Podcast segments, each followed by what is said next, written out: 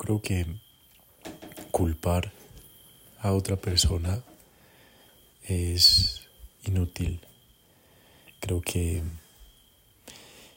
si tú te enfocas en hacerle ver al otro un error que cometió desde la culpabilización, creo que no es eficaz, no sirve.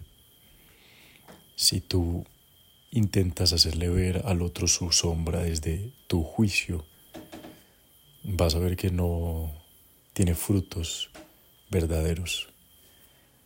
Eh, posiblemente, posiblemente la otra persona llegue a reconocer sus errores, si le quieres llamar así, sus falencias. Cuando tú lo juzgas, cuando tú lo culpas, pero en el fondo sabes que esa energía, ese estado, esa disposición desde la cual estimulaste para que él viera eso, entonces descubres que esa, esa energía no, no es buena, no es sana para ti. Y así él haya caído en cuenta, él o ella haya caído en cuenta de su error, de su falencia, vas a, vas a sentirte mm, malestar contigo mismo. No te vas a sentir bien contigo mismo. Porque sabes que lo que hiciste lo hiciste desde un punto que no es sabio. Porque en el fondo sabes que lo que hiciste lo hiciste desde un punto de conflicto. Un punto que se rige por la creencia de que todavía hay víctimas y victimarios, desde un punto muy dualista. Y todo lo que hagas desde ese punto dualista, todo lo que hagas desde la creencia de víctima-victimario, o, o todo lo que hagas desde la creencia de que lo que digan o hagan las otras personas puede herirte, todo lo que hagas desde esa creencia dual, desde esa creencia del conflicto, de la adversidad, de que puede ser amenazado, todo lo que hagas desde ahí no tiene frutos benévolos, no tiene frutos auténticos. Todo lo que hagas desde ahí va a traer consigo la misma energía desde la cual lo ejecutaste, desde la cual ejecutaste ese juicio esa culpabilización. Todo lo que hagas desde ahí va a traerte eso mismo, porque no es lo que haces como tal, ni siquiera lo que dices, es desde donde lo dices, desde donde lo haces. Tú puedes decirle a una persona, te quiero mucho, pero si lo dices desde un intento de manipularla, entonces ese te quiero mucho no importa. Ese te quiero mucho conceptualmente hablando es solo palabras vacías. Lo que importa siempre, siempre, es desde dónde tú haces o dices algo. Desde dónde es la fuente de la que emanan tus palabras y tus actos. Y solamente puedes estar conectada o conectado a dos fuentes. Una la fuente del amor o la fuente del miedo. Si estás desde la fuente del miedo vas a ver que no hay frutos, al menos no a largo plazo. Puede ser que a corto plazo lo que hagas desde el miedo, que es el papá de la culpa y el juicio, veas que lo que hagas desde ahí sí tiene efecto, entonces te puede causar un placer efímero, un placer momentáneo. Como por ejemplo culpar o juzgar a alguien y que esa otra persona se achante y reconozca su error eventualmente ves que, ok, te sientes bien porque reconoció su error. Mm. Entonces te sientes como bien, te da placer. A corto plazo puede ser beneficioso, al menos así lo parece. Pero a largo plazo ves que mm, hay un malestar que se perpetúa. Hay un placer efímero de haber tenido la razón y de que el otro te haya reconocido el punto de vista, pero a largo plazo vas a sentir que ese malestar continúa, continúa y va a aparecer eventualmente en búsqueda de más alimento. Va a buscar más alimento, entonces va a buscar otra vez tener la razón una y otra y otra y otra vez. Cuando la tiene, recibe su premio, una dosis pequeña de placer. pero eventualmente vuelve a tener hambre y una y otra vez se embarca en un ciclo de drama casi que interminable. Lo único que puede terminar ese drama es conectarte con otra fuente y es la fuente del amor. Y la fuente del amor nunca utiliza la culpabilización ni el juicio para hacerle ver a alguien un error, una falencia o un acto que hizo de manera inconsciente. La fuente del amor nunca, nunca, nunca va a utilizar el juicio o la culpabilización para hacer caer en cuenta a alguien de sus actos o de sus palabras. La fuente de amor sí puede ser fuerte, la fuente del amor sí se puede manifestar con severidad, con radicalidad, pero nunca desde esa energía de el juicio o la culpa. Sí puede manifestarse con mucha fuerza, tal como el rayo lo hace. El rayo es una manifestación de Dios. Los griegos sabían eso y atribuyeron el rayo a, a Zeus, el Dios Padre. El rayo es una energía contundente y es una manifestación de Dios. Un tigre, un león, un felino feroz, eso es Dios también. Dios también es salvaje. Dios también es el, el tigre que caza el venado con ferocidad. El tigre que caza el venado con ferocidad lo está haciendo desde el mismo amor que alimenta a sus crías. Es el mismo amor, es el mismo amor, pero se manifiesta de manera feroz, como un rayo. Y el amor puede ser así. La fuente del amor puede manifestarse severa, radical, feroz, contundente, sí, pero nunca desde el juicio y nunca desde la culpabilización. Entonces abre la incógnita. ¿Cómo sabemos cuándo está siendo desde el juicio, desde la culpa, desde la fuente del miedo? ¿O cuándo está siendo desde el amor? Desde la fuente amorosa que puede también ser radical y severa ¿Cuándo? ¿Cuándo? ¿Cuándo? ¿Cuándo sabemos cuándo? Y la respuesta está en cómo tú te sientes cuando lo haces. Cada vez que tú intentas hacer caer en cuenta a alguien de sus actos, ¿cómo te sientes? Si te sientes en paz, mm, si te sientes en paz de verdad, en el corazón, entonces lo estás haciendo correctamente, es decir, estás actuando desde la fuente del amor.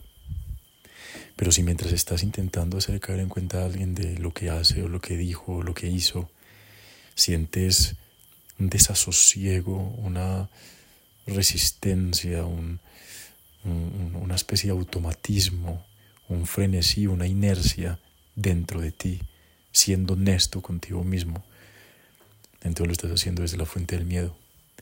Desde el intentar convencer al otro de que tú tienes la razón para tú sentirte mejor y tener más dominio en la interacción, tener más control, para que el otro te vea más grande, para que quizás más adelante puedas echarle en cara, para que quizás más adelante, en el peor de los casos, puedas pisotearlo. Es posible. Tú, tú dirías, no, yo no llego hasta allá. Pero abraza esa posibilidad, abraza tu sombra. Puede ser que en algunos momentos hayas querido hacer eso. Puede ser. Y el termómetro, la brújula, es la paz que sientes a la hora de, de hacer o intentar hacer caer en cuenta a alguien de lo que hizo, de lo que dijo. ¿Cómo te sientes tú cuando estás dialogando con alguien y estás mostrándole sus errores? ¿Te sientes con la plena autoridad de decir que está mal o lo haces desde un punto donde comprendes que tú también podrías estar en su lugar y que tú también estás en su lugar tal vez muchas veces. Recuerda que solemos mirar mucho la paja en el ojo ajeno y no solemos mirar la viga que tenemos en nuestro ojo, una bigota enorme, un troncotote, dos troncos, uno para cada ojo, tenemos un montón. Entonces, desde esa conciencia de, hey, ¿sabes qué? Lo que yo estoy haciendo con vos es intentar hacerte ver aquello que yo también tengo y me veo reflejado en vos y sos un espejo para mí. Y mira, creo que estás haciendo esto y esto y esto, yo también lo hago hay veces, wow, gracias por mostrármelo. Pero si en cambio yo digo, no, mira, es que vos haces esto, vos haces esto, vos haces esto. En cambio yo, en cambio yo no. En cambio yo, por ejemplo, yo no hago eso. Mm, esa segunda parte me sonó fuente de miedo, fuente de división, de conflicto, de juicio, de culpabilización. Y por ahí no es el camino y eso no funciona. Así que desde el amor, desde la fuente del amor, tú puedes decirle a alguien, hey, la estás cagando. Sí, es válido. Tú puedes decirle a alguien, la estás cagando desde el amor. Tú puedes decirle a alguien severamente y radicalmente, hey, lo que estás haciendo creo que no es correcto. Y lo que estás haciendo, hmm, no sé, no me huele bien, no lo intuyo positivo. Y puedes hacerlo desde esta energía radical. También lo puedes hacer un poquito más maquillado, un poquito más amable, con un poquito más de tacto. Pero hay veces no estamos para eso. Hay veces no estamos para decorar mucho las palabras. Sobre todo si es un amigo auténtico, no va a tener pelos en la lengua para decirte lo que piensa, sus convicciones. Y si es un amigo auténtico y sabio, también va a aclarar que él no tiene la última palabra, que pues puede él estar equivocado. Se sitúa desde una posición de humildad y dice, bueno, pues yo creo, ¿cierto? Que la estás cagando. Yo creo que la estás cagando. Pero a la final es mi creencia, o sea, puede ser que no la estés cagando, pero a mí, la verdad, no lo siento oportuno, no lo siento viable, no lo siento adecuado, no lo siento correcto. Sin embargo, él nunca se va a creer con la última palabra porque nunca te va a decir qué es lo que tienes que hacer porque principalmente no sabe él qué tiene que hacer. Muy probablemente él no sepa qué tiene que hacer en su totalidad ahora para tener la potestad de decirte tú qué tienes que hacer. Por consiguiente, si lo haces de esa humildad de reconocer que puede ser que no sepa y sin embargo decirte lo que piensa, puede ser severamente, radicalmente, pero con amor, entonces funciona. Entonces funciona. Desde esa posición, desde esa postura, desde el reconocimiento de la propia ignorancia también, de que no sabemos qué, qué es lo mejor para las demás personas la mayoría de veces porque principalmente no sabemos qué es lo mejor para nosotros mismos. Y sin embargo, tenemos una intuición, una intuición que nos guía y una intuición que puede servir para guiar a otros, pero nunca desde la imposición, nunca desde mira yo cómo lo hago, nunca desde mira haz esto para que te vaya mejor nunca desde, desde esa pretensión. Recuerda que no es las palabras, es la energía detrás. Puede, puede incluso haber dicho esas mismas palabras, pero con otra energía detrás, la energía del amor, puede ser, puede ser. Pero hay veces la fuente del miedo utiliza más ciertas palabras y la fuente del amor utiliza más otras palabras, no siempre, pero a veces. Y es válido reconocer esa tendencia. Reconoce tus tendencias a cuando estás intentando hacer caer en cuenta al otro a través de la culpabilización o el juicio. Reconócelo. Y procura ser humilde. Tal vez no sepas, tal vez no sepas. Y aceptar que no sabes es un golpe tremendo para el ego soberbio que quiere tener la razón, porque el ego que quiere tener la razón es un ego que quiere saber y no solo que quiere saber, sino que cree saber. Y la mayor ignorancia no es no saber, sino creer que se sabe cuando realmente no se sabe. Y ese ego cree que sabe, es ignorante, es ignorante.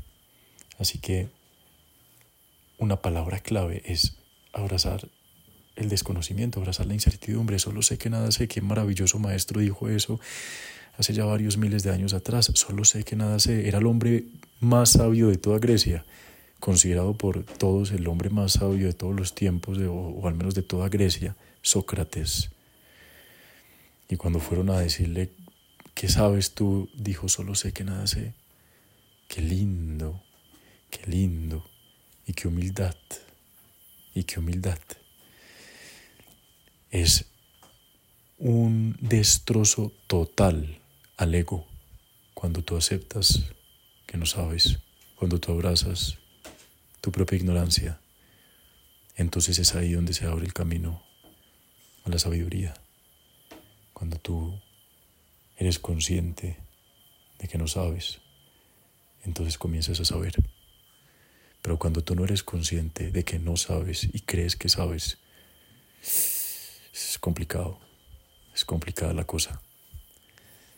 Porque ahí ha de haber una muerte sí o sí necesaria a un ego que cree saber, a un ego que ha creído encontrar la verdad. Y la muerte de ese ego es... Mm, se siente. El desmoronamiento del ego, sabelo todo, hace estruendo, hace estruendo.